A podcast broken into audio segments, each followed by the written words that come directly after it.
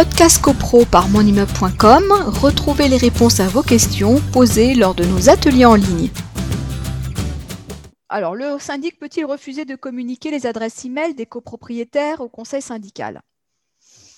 Bah, Alors, c'est toujours la liste des, la liste des, des coordonnées des, cop- des copropriétaires. C'est toute la difficulté entre des informations, euh, le RPGD, etc., en disant que de- ce sont des informations confidentielles, Mais d'un autre côté, à partir du moment où il y a la possibilité euh, pour les membres du conseil syndical ou alors pour tout copropriétaire, par exemple, de convoquer une assemblée générale, ça se télescope. C'est-à-dire que pour convoquer une assemblée générale, encore faut-il savoir où convoquer les copropriétaires, donc conna- connaître leur adresse. Donc, comme on rappelle la règle selon laquelle le syndic est tenu de tenir, enfin, c'est une tautologie, est obligé de tenir une euh, feuille à jour des copropriétaires, c'est-à-dire avec notamment leurs coordonnées, et que la loi euh, prévoit la possibilité, en cas euh, de carence de syndic, aux copropriétaires de convoquer les assemblées générales, on doit penser que cette, cette, obligation s'impose. Alors, les adresses e-mail, oui, normalement, mais